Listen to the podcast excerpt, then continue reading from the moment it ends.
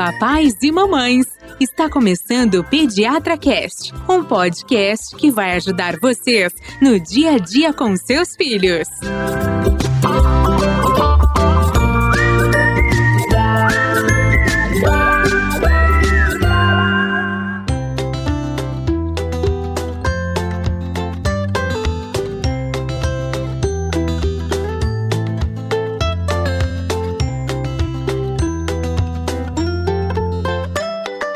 papais e mamães! Estamos iniciando mais um episódio que vai ajudar você nas dúvidas com seus bebês, com as suas crianças e também os adolescentes. Eu sou Gustavo Passe, apaixonado por podcast, pai do João, que gosta bastante do leitinho que ele tá tomando. Nestlé patrocina nós. Eu sou Carolina, pediatra, mãe da Maria e da Laura, que são duas bezerras, assim como eu fui na vida, e elas tomam leite tipo A. E lá em casa estamos no leite tipo A. Eu sou Ivani, pediatra e podcaster, mãe do Fernando, que não toma leite, como com a maioria dos adolescentes, depois que cresce, não Toma quer saber. leite em cápsulas, né? É, exatamente. Calço na cápsula. exatamente. Agora, Gustavo, esse episódio aqui É. sobre leite de vaca, fórmula infantil e composto lácteo foi pedido por uma ouvinte. Ah, é? Sim. Por onde que ela pediu, Vivani? Pelo Instagram. Arroba PediatraCast. Exatamente, foi a Thaís Rocha. Palmas pra ela, Aê! Lucas. Olha, Thaís. uma coisa que eu queria falar, aproveitando a Thaís, é que muitos pacientes têm dito que recomendam o Pediatra Cast e que os amigos agradecem. Então faça isso também. Recomende, compartilhe, porque muitos papais e mamães ainda não conhecem o nosso conteúdo e a ideia da gente é poder chegar mais longe, porque a gente percebe que tem muita gente com dúvidas que a gente já esclareceu aqui nos nossos episódios, né, Ivani? Exatamente. E, Thaís, eu queria te agradecer. Você falou que a gente vai explicar daquele jeitinho que a gente sabe. Então, eu fiz, assim, esse episódio aqui, eu que fiz essa pauta pensando em você e tentando explicar da melhor forma, apesar de não te conhecer pessoalmente, mas fico feliz que você tenha nos escrito e pensei na melhor forma de poder explicar as diferenças entre esses, o leite de vaca, a fórmula infantil, o composto lácteo, que eu acho que vai ser de utilidade para muita gente. Uhum. Certo? É isso aí. Bom, então vamos lá, Carol. Ó, vamos começar falando um pouquinho da história sobre as fórmulas lácteas, porque é muito legal vocês entenderem como foi evoluindo e por que surgiram esses compostos, fórmulas, enfim, essas adaptações do leite de vaca. Então, antes da era da medicina moderna, então que hoje em dia é pautada em ciência, né? A gente sabe hoje em dia a gente embasa tudo em em evidência. O leite materno sempre foi o método preferido de amamentação, gente, isso a gente sabe, e a gente ainda considera isso. Mas se uma mãe, por exemplo, não tivesse leite suficiente, se a mãe morresse no parto ou qualquer situação que a impedisse de amamentar, a família recorria às chamadas amas de leite. Você já deve ter ouvido falar isso, Gustavo? Não. De ama de Não, leite? Nunca. Ama de leite? Não? Mesmo? Não, pra mim é É novinho. mesmo? Sério? Não, nossa, as- muitas escravas eram retiradas das senzalas e elas amamentavam os filhos dos senhores porque as mães não davam conta de amamentar essas crianças. Sim, né? mas você já tá falando já de uma fase já que an- antes Isso é- disso já tinha, né? Antes dessa fase Sim, 1800. mas eu, eu tô falando que o Gustavo nunca tinha ouvido Aqui falar, porque falava-se muito. muito. aqui no Brasil, né? Que isso era Exatamente. muito, muito usado. Mas na verdade é nessa época mesmo, século XVIII, que na Europa também você tinha, na América no período colonial, é isso aí. Isso, Não e é eles que a gente contratavam. É tinha? que, é que muitas famílias contratavam a ama de leite para morar na casa, Isso. mas outros utilizavam os escravos porque não tinham custo e como o escravo era propriedade do senhor do engenho, ele tinha o direito de deixar a Exatamente. escrava morando em sua casa com todos os benefícios, alimentação adequada. O filho dela era amamentado, mas a prioridade era dar leite ao filho do patrão. E a gente vai falar um Exatamente. pouco para frente Horrível isso, por né? isso. Não, é. e assim, as amas de leite, às vezes lá na Europa, tinha assim, elas moravam na casa onde a criança precisava ser amamentada, ou então eles mandavam a criança ir morar com a ama de leite. E depois pegava a criança de volta quando tivesse desmamado. Pensa. E olha que incrível, eles achavam que as morenas e negras eram as melhores. Então essa ideia da Europa chegou aqui na América e por isso que muitas mães brancas não amamentavam seus filhos e deixavam que as escravas amamentassem para a criança crescer mais forte. É, Eles achavam que o leite das morenas era mais nutritivo e o humor era mais equilibrado. Obrigada que eu sou loira, já, sou, já me chamaram de desequilibrada Desde Desde lá de trás chamavam as loiras, né, Ivanigi? Fala sério, né? Depois ficaram burras, mas tudo bem. Bom, era a demanda, Gustavo, no século XVIII por amas de leite era enorme. Tinha até agência, onde as amas se registravam, moravam lá naquelas agências, até que fossem requisitados seus serviços e tinha uma regulação dos governos, que ficava bem de olho ali, leis que obrigavam as amas de leite a se submeter a exames regulares de saúde e elas eram proibidas de amamentar mais de uma criança por vez. Tinha toda uma regra ali. né? Mas isso foi abandonado em meados do século XIX. Então foi um século inteiro de uso de amas de leite. Então eles começaram a pensar em como substituir o leite materno e passaram a utilizar leite de animais. Cabras, vacas, éguas e jumentos. Mas o Exatamente. leite mais parecido com a leite materna era qual? Era o leite de jumento. Eles achavam que esse era o melhor mais leite. saudável, gente. Olha mais só. saudável, porque a aparência lembrava do leite materno. Acho que no Entendi. copo. Era tudo no olhômetro, né?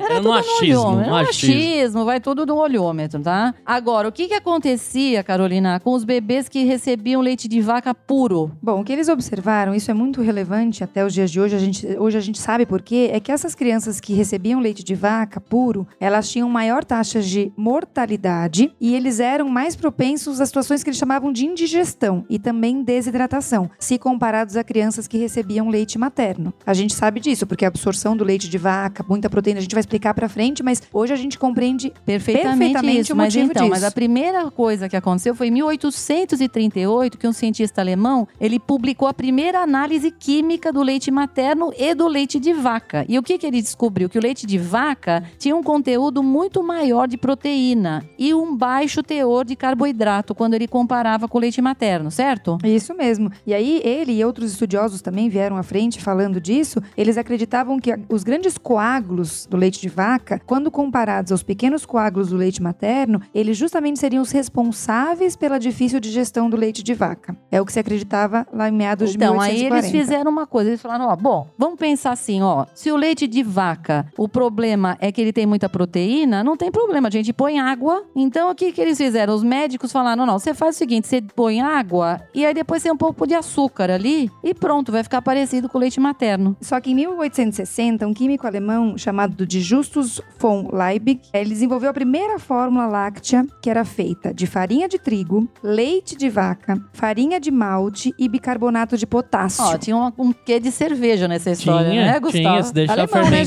gente? Alemão tem que ter. é. Não Ah, é, é, alemão é. E essa fórmula era adicionada ao leite de vaca quente e logo ela se tornou muito utilizada, tá? Super popular tanto na Europa quanto nos Estados Unidos. O negócio custava um dólar a garrafa. Gente, em 1869, um dólar só, gente rica comprava. Só, só rica e com certeza muita gente continuava usando velho leite de vaca É como lógico. opção, né? Mas, ó, logo em 1870, a Nestlé já entrou na jogada, hein? E ela Patrocina passou, nós. passou a vender uma fórmula feita de malte, farinha de trigo, leite de vaca e açúcar, que era dissolvida em água, porque a dele era dissolvida no leite, essa era em água. E custava 50 centavos, foi pela Metade do do, preço. preço. Mesmo assim, isso não era barato, viu? Aí vieram outras marcas em seguida, mas ainda era muito caro. O pessoal ainda usava muito leite de vaca, né, Eu Carolina? acho que o grande avanço, né, Ivani, que a gente É. consegue pensar um avanço nessas fórmulas lácteas, ela ocorreu em meados do século XIX ainda, antes da Guerra Civil Americana. Então, Gale Borden, um inventor da época, ele descobriu um processo de aquecimento do leite em altas temperaturas que removia metade da água do leite. Então, o que, que ele fazia? Condensava o leite. Exato, famoso leite condensado. Mas aí ele acrescentava açúcar que é para o leite ter... condensado. Então, para conservar. Uhum. Olha aí, leite condensado, gente. Obrigado, senhor Gale Borden. Só Obrigado que eles ofereciam isso. até hoje. Só que eles ofereciam isso pro bebê, Gustavo. Eita. Isso não era, não era para fazer brigadeiro com 18 anos. Eles ofereciam isso pro bebê. Então, mas na verdade, isso daqui foi bom na guerra, por quê? Uhum. Porque ia para os soldados. Era um leite condensado que ia para os soldados, entendeu? Era fácil de transportar, não estragava, entendeu? Só que aí as mães começaram a usar, mas era muito doce, né? Os médicos falaram nada disso, pare tudo. Entendi. Mas aí o que aconteceu em 1884, Um inventor americano, John Meyerberg, ele patenteou a fórmula do leite evaporado sem adição de açúcar. Então, 1884 é o ano chave. Tá? Exatamente. Ele evaporava o leite, ele reduzia 60% da água e depois esterilizava o leite condensado, submetendo a temperaturas acima de 200 graus Celsius. Então não precisava pôr açúcar. Não Acabou. precisava Aí pôr açúcar. sim, esse era o leite X. E o que, que acontecia? Esse processo ele alterava as propriedades físicas do leite e ele homogeneizava aqueles coágulos que eram Uhum. grandes, Uhum. tá certo?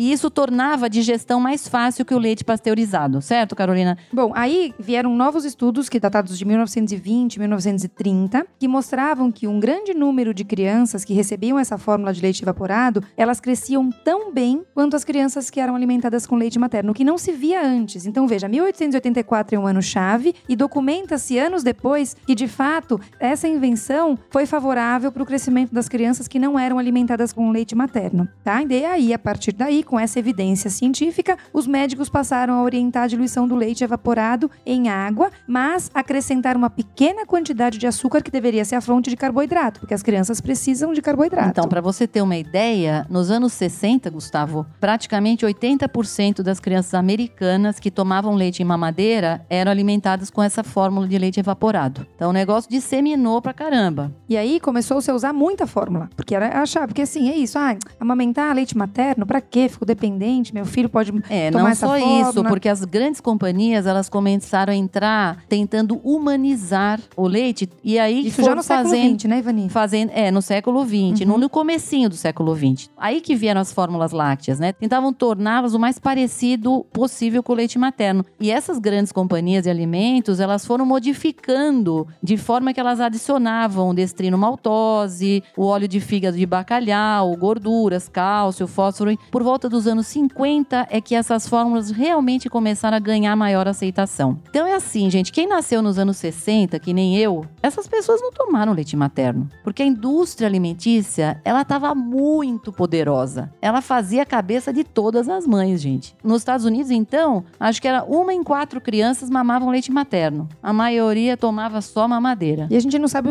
a estatística do Brasil, mas a gente imagina que próximo Ah, disso, foram né, muitas, foram muitas, Uhum. né? E o que é importante a gente pensar é que a grande recomendação hoje em dia vem das maternidades. A gente já chegou aqui várias vezes a pontuar situações até extremistas, né, de proteção de aleitamento materno em maternidade. E nessa época, nos anos 70, estimulava-se já na, na maternidade o aleitamento com fórmula De com leite, artificial, É, né? exatamente. Então você veja que a própria maternidade e os pediatras não, é, já saíam com a mamadeira, né? já. Imagina. Deixavam que o barco corresse com esse perfil de amamentação aí de, com leite artificial. E né? por muito tempo, se nos Estados Unidos se continuou, até Uhum, hoje, né? Até hoje, Até hoje. Lá a amamentação é muito menos do que aqui, né? com certeza. Ah, o corredor do supermercado lá na parte de leite. Nossa, Nossa, gente, é é, é muito grande. Mas assim, a gente sabe o significado da amamentação, né, Sem Carolina? dúvida. Não só da amamentação. Hoje em dia a gente tem tanto estudo que vai de encontro com essa necessidade e importância que existe até hoje a famosa golden hour, que o bebê nasce, ele sai da barriga da mãe e ele vai pro peito da mãe para ficar em contato pele a pele. Isso vai proteger a amamentação, isso vai proteger o vínculo mãe e filho. E a gente tem hoje um olhar muito cauteloso e cuidadoso para proteger a amamentação, porque a gente sabe que isso realmente tem muitos benefícios, né? Então, a fórmula láctea, ela vem de encontro com uma dificuldade ou uma necessidade que impossibilite a amamentação, né, Ivani? É, e a gente sabe que existem também muitos benefícios para a mãe. Uhum. Por exemplo, menos doenças como câncer de mama e de ovário, diabetes tipo 2 e uma perda rápida de peso pós-parto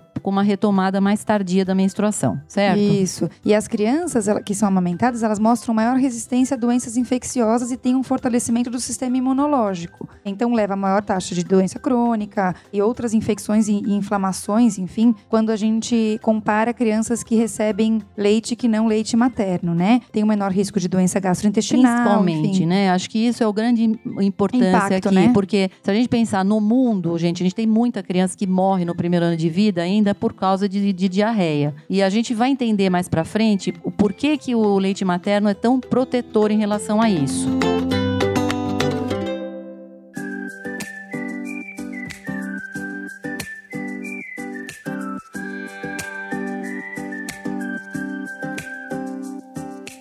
Agora, Gustavo, eu vou te falar. Você fica ligado, porque Chamada daqui oral. a pouco, Gustavo, Tá. você vai fazer uma prova aqui. Tá bom. Que eu vou te dar, eu, ó, presta atenção que eu vou falar. Nós vamos falar todos os componentes do leite materno. Eu vou te dar uma bula de uma lata de leite e você vai me dizer um por um o que, que são aqueles. Que se a gente pegar hoje, a gente não entende nada do que, que é. Depois que a gente falar, você vai pegar aquela lata, você vai decifrar inteirinha, certo? Pode deixar, vamos nessa. Vamos lá. Então vamos Bom, lá. então quais são os componentes nutricionais do leite materno? Bom, a gente vai falar e vocês vão ver que nós vamos falar e ao mesmo tempo a gente vai explicando já, comparando com a fórmula, pra gente entender o que, que é o que ali na fórmula, certo, Carol? E a gente vai dividir em macronutrientes e micronutrientes. Então, os macronutrientes do leite materno são basicamente proteína, gordura e açúcar, certo, Ivani? É isso. E a concentração deles é muito diferente durante todo o curso da amamentação e também de uma mãe para outra. Então a gente sabe que não existe leite fraco, leite forte, claro que não. Mas tem bebês que engordam muito na amamentação e bebês que seguem num, num- num ritmo de crescimento mais estável. Existem inclusive aditivos de leite materno que são usados para crianças prematuras porque tem leites que têm uma composição um pouco menos calórica, né, Ivani? É isso que a gente está falando aqui, certo? Que a composição varia de mãe para mãe e ao longo de todo o curso. Isso, tá? mesmo quando a criança é prematura, também você tem uma diferença do leite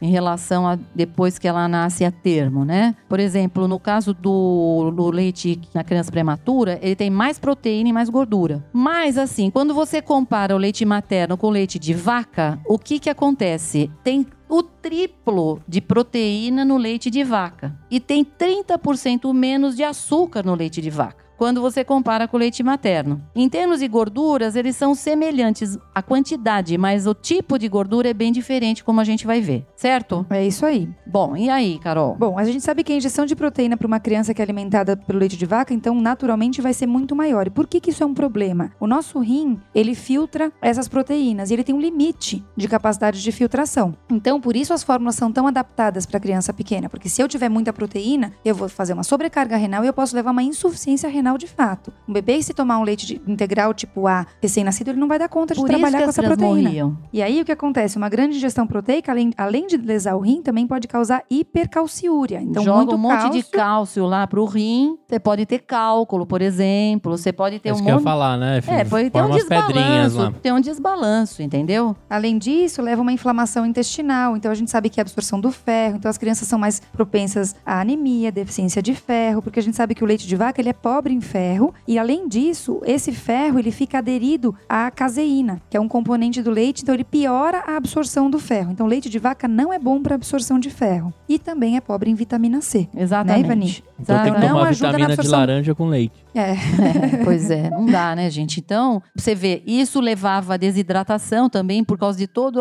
o desequilíbrio lá de sais também que você tem no leite de vaca. Por isso que as crianças morriam. Então vamos lá. A gente já sabe então que o leite materno ele tem um equilíbrio melhor em relação à proteína e as fórmulas elas então têm um ajuste em relação à proteína, certo? Uhum, certo, isso mesmo. Para poder Tá? Para poder permitir. parecer mais com o leite materno. Agora, e os componentes bioativos do leite materno? O que, que são esses componentes bioativos? Vamos lá. Vamos começar falando, então, a gente sabe que a gente tem cada vez mais evidência, né, Ivani, de que tem benefícios a curto e também a longo prazo do leite materno. Isso se deve aos vários componentes que são chamados de componentes funcionais ou componentes bioativos que a gente vai explicar para vocês aqui à frente. Então, eles podem ser, por exemplo, proteínas como a lactoferrina, os carboidratos como os oligosacarídeos, as gorduras, que são os ácidos graxos poliinsaturados, as vitaminas, os nucleotídeos, os minerais e as imunoglobulinas. Tudo isso que tem aqui, que eu falei que é do leite materno, não tem no leite de vaca. Então, quando você vai fazer uma fórmula, você tem que tornar ela mais parecida com o leite materno. Então, primeira coisa, você vai ajustar a quantidade de proteína, vai ter que aumentar um pouco no carboidrato, porque o carboidrato é menor do leite de vaca, certo? Agora, o que, que é a lactoferrina? Ela é uma proteína. E o que, que ela faz? Ela se liga ao ferro. Então, ela é uma proteína que tem no leite materno. Ela se liga ao ferro e ela, ela é importante porque ela é uma primeira linha de defesa contra a infecção. Ela está presente no leite dos mamíferos, tá? Mas ela está 10 vezes menor no leite de vaca do que no leite materno. Ela é muito pouco, muito pobre no leite de vaca. O colostro, ele tem muita lactoferrina. Ele tem mais lactoferrina ainda do que o próprio leite materno terá. É quase o dobro que você tem de lactoferrina logo depois do parto. Depois, aos poucos, vai caindo um pouco a quantidade. Mas, mesmo assim, é muito maior do que no leite de vaca. Então, assim, essa lactoferrina, ela tem uma alta afinidade pelo ferro. O que, que ela faz? Ela, além de ter afinidade pelo ferro, ela também se liga também a outros metais, como o cobre, o zinco, o magnésio tal. A questão maior é com o ferro. E aí, o que, que ele faz? Ela, ela leva praticamente até a célula do intestino e ela solta o ferro lá dentro dessa célula. Ela facilita a absorção do ferro. Depois, ela fica solta, já vai pegar um outro ferro, ela faz esse transporte, entendeu? Ou seja, ela facilita a absorção do ferro. Então, apesar do leite materno também não ser extremamente rico em ferro, mas ele tem essa vantagem por causa da lactoferrina, coisa que o leite de vaca não tem. Vejam que a gente falou anteriormente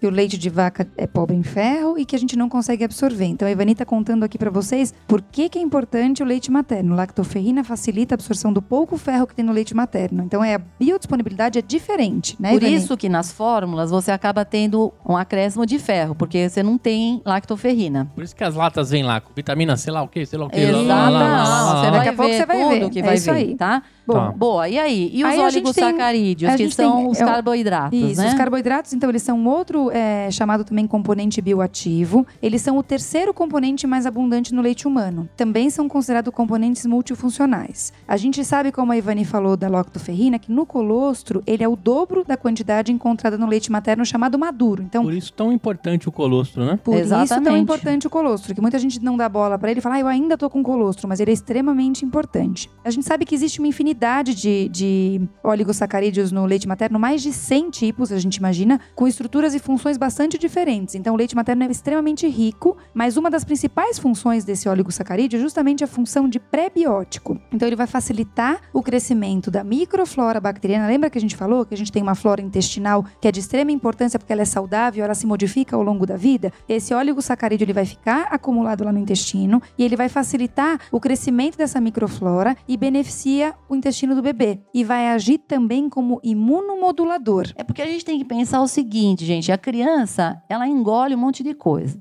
Engole bactéria. Como é que ela vai... Se essas bactérias chegam no intestino, já era. Dá uma diarreia, a criança morre. Então, ela tem que ter uma defesa e muito forte nesse intestino. Para ela ter essa defesa, ela tem que ter justamente bactérias que briguem, ter um exército ali que defenda. E justamente para você ter substrato para esse exército estar forte, é que tem esses oligosacarídeos. Certo, Carolina? Eles são como se fossem fibras. Isso, tá? eles não são digeríveis. Não são digeríveis. Eles é. ficam lá no intestino e eles permitem, a, a partir da sua fermentação, eles levam ao aumento no número dessa atividade de bactéria, que são chamadas de bifidobactérias. E o que, que é legal isso? Essa fermentação diminui o pH no intestino e faz um ambiente que inibe a proliferação de bactérias que são chamadas de patógenos. Então, bactérias que não são boas Do não mal, podem né? crescer e as bactérias boas crescem. Além disso, por competição, como eu tenho muita bactéria boa, por competição do ambiente, as bactérias ruins também não conseguem crescer. E mais uma coisa, os oligosacarídeos, eles têm uma,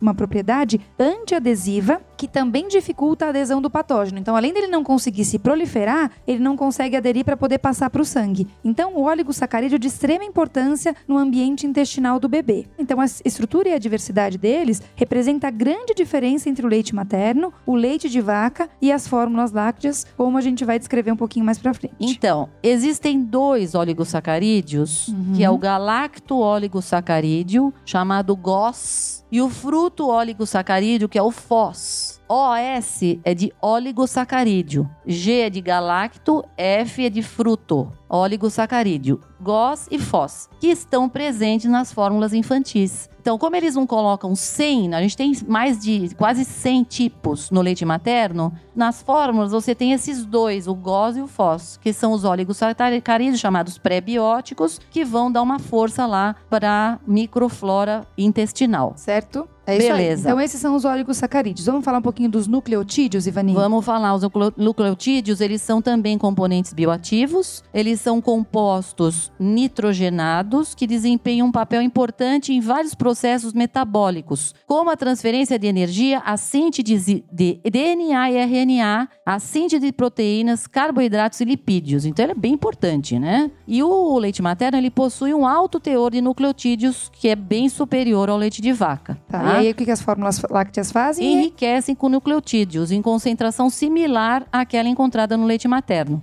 Certo? Hum. E o que acontece? Por que, que tem adição? Porque justamente a adição desses nucleotídeos nas fórmulas, ela mostrou um aumento na contagem das bactérias probióticas, parecido com o que o oligosacarídeo faz, e redução nas bactérias patogênicas. Quando eles olharam e, e avaliaram fezes de bebês que eram alimentados com fórmulas lácteas. Isso acontece porque o nucleotídeo ele funciona quase como uma fonte energética para essas bactérias do bem aí, tá certo? É isso aí. Mesmo assim, crianças alimentadas com leite materno têm uma maior contagem de probióticos quando a gente compara as fezes de bebês alimentados com fórmula, mas a gente tem que ressaltar que de fato os nucleotídeos permitem o crescimento e tem uma ação probiótica também. E aí, Gustavo, se eu te disser que o leite materno tem uma coisa chamada LC pufa, o que, que você.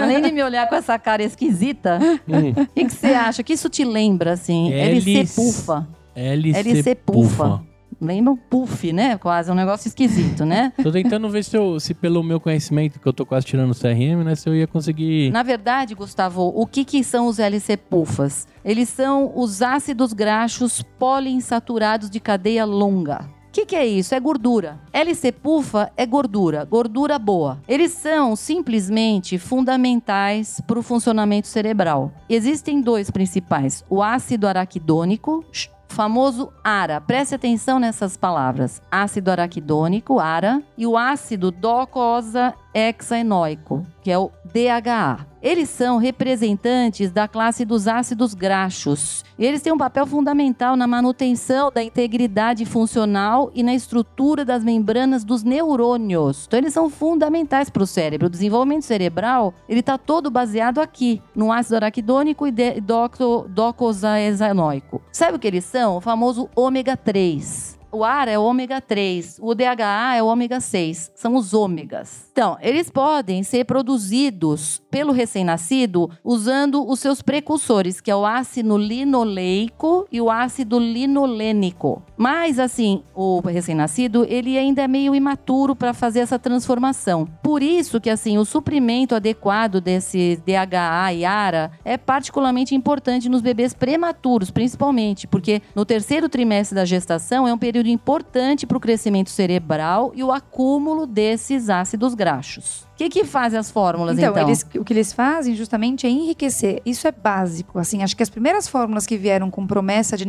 melhora da neuroplasticidade falavam do DHA e do ARA. Então, eles enriquecem a fórmula com esses ácidos graxos poliinsaturados e oferecem fórmulas com uma concentração adequada. Mas a gente sabe que no caso do LC-PUFA tem que ter muito cuidado porque se ele for ingerido em grande quantidade, ele pode levar a uma toxicidade. Então, tem muitos estudos, por exemplo, que são feitos e analisam a biodisponibilidade e o processamento desses ácidos graxos quando eles estão na presença de gorduras, minerais, enzimas, e eles percebem que há um equilíbrio para que isso aconteça, para que haja incorporação sem toxicidade, é importante que exista um equilíbrio. Então, o excesso de DHA e ARA não é adequado. A absorção intestinal de gordura do recém-nascido, por exemplo, ela é muito variável devido à imaturidade. Então, eu sei que isso pode ter impacto quando É, eu ofereço DHA e ARA. No recém-nascido tem uma diferença, porque o leite é cheio desses LC pufas, mas por que que não é tóxico o leite materno? Porque a criança, ela já tem, na verdade, como se fosse uma enzima que digere esses ácidos graxos de forma que eles não se tornem tóxicos, entendeu? Isso não acontece, obviamente, no leite na fórmula. Então, se elas são acrescentadas, tem que ser acrescentadas numa quantidade que seja bem conhecida, que não seja perigosa, certo? É, tem dois pontos importantes. Então, o leite materno oferece isso já tendo uma enzima no leite, que é a lipase, e daí você compensa a falta da lipase no intestino. E a gordura do leite materno, ela é mais biodisponível do que dos óleos vegetais. Então, é muito diferente. Tudo bem enriquecer, mas a gente tem que entender que a absorção, a, a a, a metabolização desse ácido graxo da mãe é muito mais fácil e fisiológico do que da- aquele que é utilizado nas formas.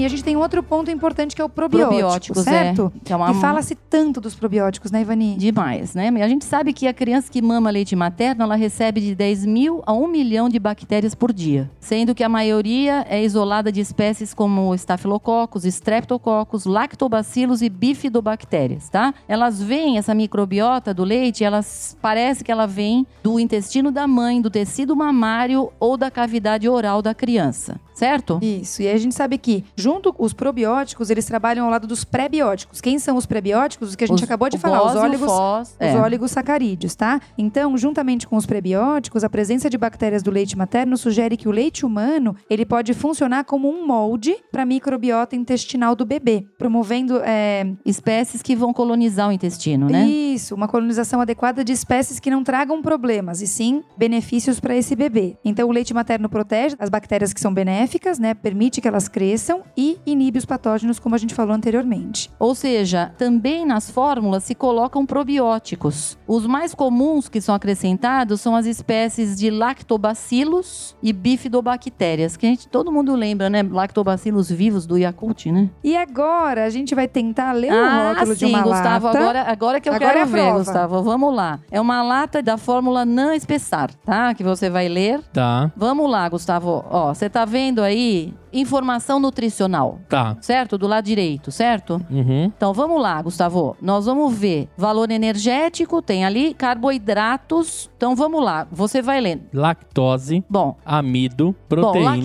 lactose. Lactose a gente sabe que é o açúcar do leite, certo? Isso, Amido, do milho. É. Tô brincando. não, amido, amido, né, gente? É carboidrato, Também é certo? carboidrato. Então você vê tanto que ele coloca carboidratos, lactose e amido. São Do carboidratos. Né? Tanto de Isso. lactose, tanto Tá? de amido. Então a gente tem aí Isso. carboidratos, tá? Aí a gente tem o quê, Gustavo? Proteínas. Proteínas. Proteínas, tá. Gorduras totais. Tá, beleza. Saturadas. Beleza. Agora começou, hein? Agora começou ácido linoleico, ácido linolênico. Lembra Isso que a gente aí. falou? Lembra que eles Apareceu. eram, eles eram os precursores do DHA e ARA, daquelas LC pufas. Então, ácido linolênico, ácido E olha quem apareceu aqui, Vani. O DHA, o ARA e o EPA. Olha aí!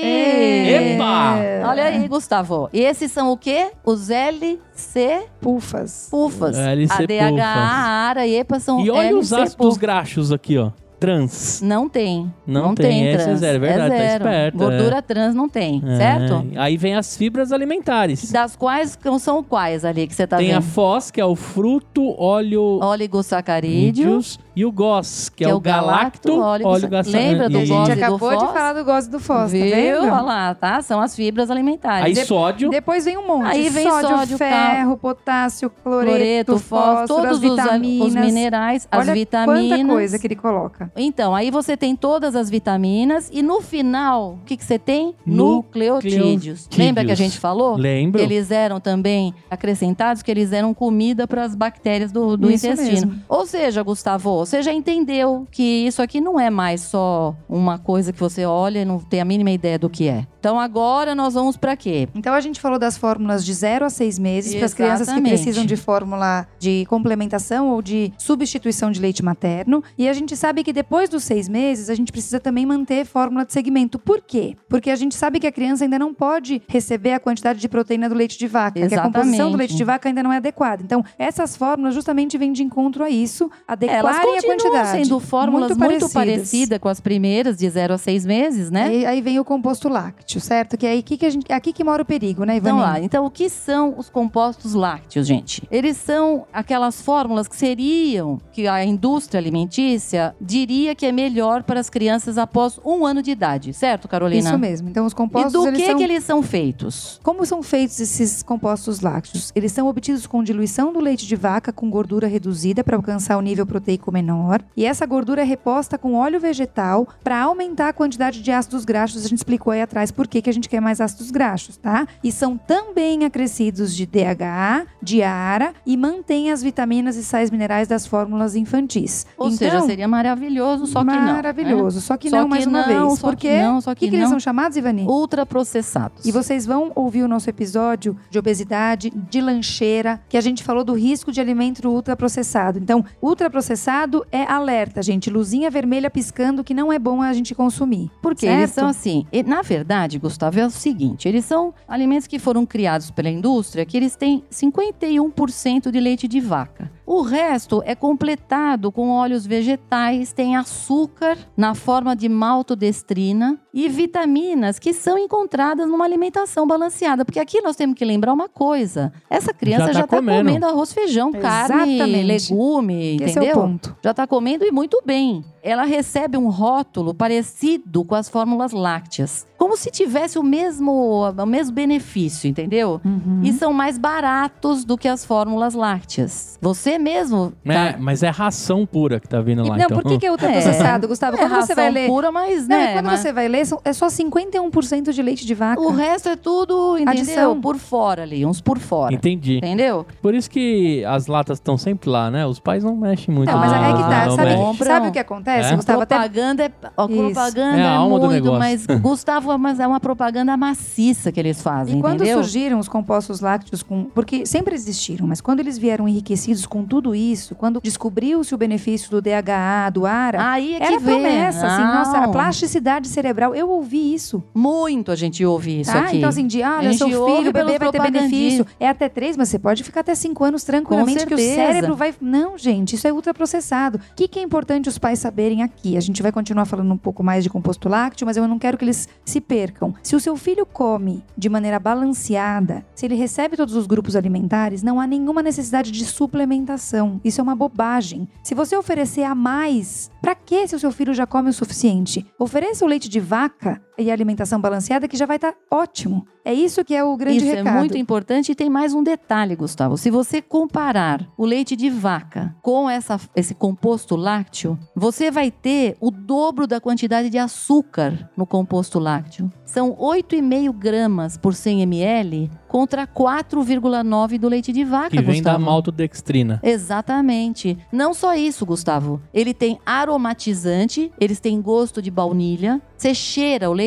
ele é cheiro de doce. Nenhuma criança precisa disso, gente. Então, a indústria ela vem e ela vende para os pediatras, ela vende o quê? O DHA e o ARA. Elas lá, porque olha aqui, o desenvolvimento cerebral, o desenvol- Plasticidade. plasticidade cerebral, os- a visão, importante você ter esses LC pufas, que ninguém sabe o que é, que agora sabe, que já ouviram a gente. Nós não precisamos disso para quem come comida. E a gente não está falando sozinho, então eu quero que vocês prestem atenção. Segundo a Sociedade Brasileira de Pediatria, a Academia Americana de Pediatria e a Academia Americana de Médicos da Família, crianças a partir de um ano de idade que não estiverem sendo amamentadas com leite materno, elas devem receber leite de vaca integral. Não há recomendação para o uso de fórmulas especiais para essa faixa etária, muito menos aquelas em que há acréscimo de açúcar. Existe tá? ainda um levantamento da IBFAN, International Baby Food Action Network. É uma rede de proteção ao aleitamento materno e a defesa de uma melhor nutrição infantil. Muitos compostos lácteos contêm maltodestrina, um tipo de açúcar com alto índice glicêmico, ou seja, que fornece quantidades elevadas de calorias. Você compara os dois e você vê a quantidade enorme de açúcar que a gente não precisa usar. É, eu acho que diante disso é importante a gente lembrar que eles têm feito é, revisões e recomendações cada vez mais restritas. Então, há um ano, um painel de cientistas reunidos para a formulação de novas diretrizes alimentares para crianças, com base nas orientações da Academia Americana de Pediatria e da Academia Americana de Nutrição, além da Associação Americana de Cardiologia e da Academia Americana de Odontologia Pediátrica, todas essas academias elas se reuniram e elas definiram que os bebês devem receber apenas leite materno ou fórmula, que a água deve ser adicionada à dieta aos seis meses de idade e que crianças recebendo fórmulas deverão passar a receber leite de vaca integral após um ano. Mesmo para as crianças que já recebem fórmula, porque não foram alimentadas com leite materno, não é para passar por composto lácteo. Então, nos primeiros cinco anos de vida, crianças devem beber, na maioria das vezes, leite integral de vaca, água, Água. de acordo com essas novas diretrizes. É isso e ponto. Nada de suco, nada de composto lácteo, nada de água de coco, que muitos pais acham que é um- uma bebida maravilhosa. Não, tem açúcar, gente. Não precisa. É leite e água e É ponto. isso. Ou seja, aquele patrocínio que a gente ia ter, acabamos de perder. Então, tudo bem. Mas-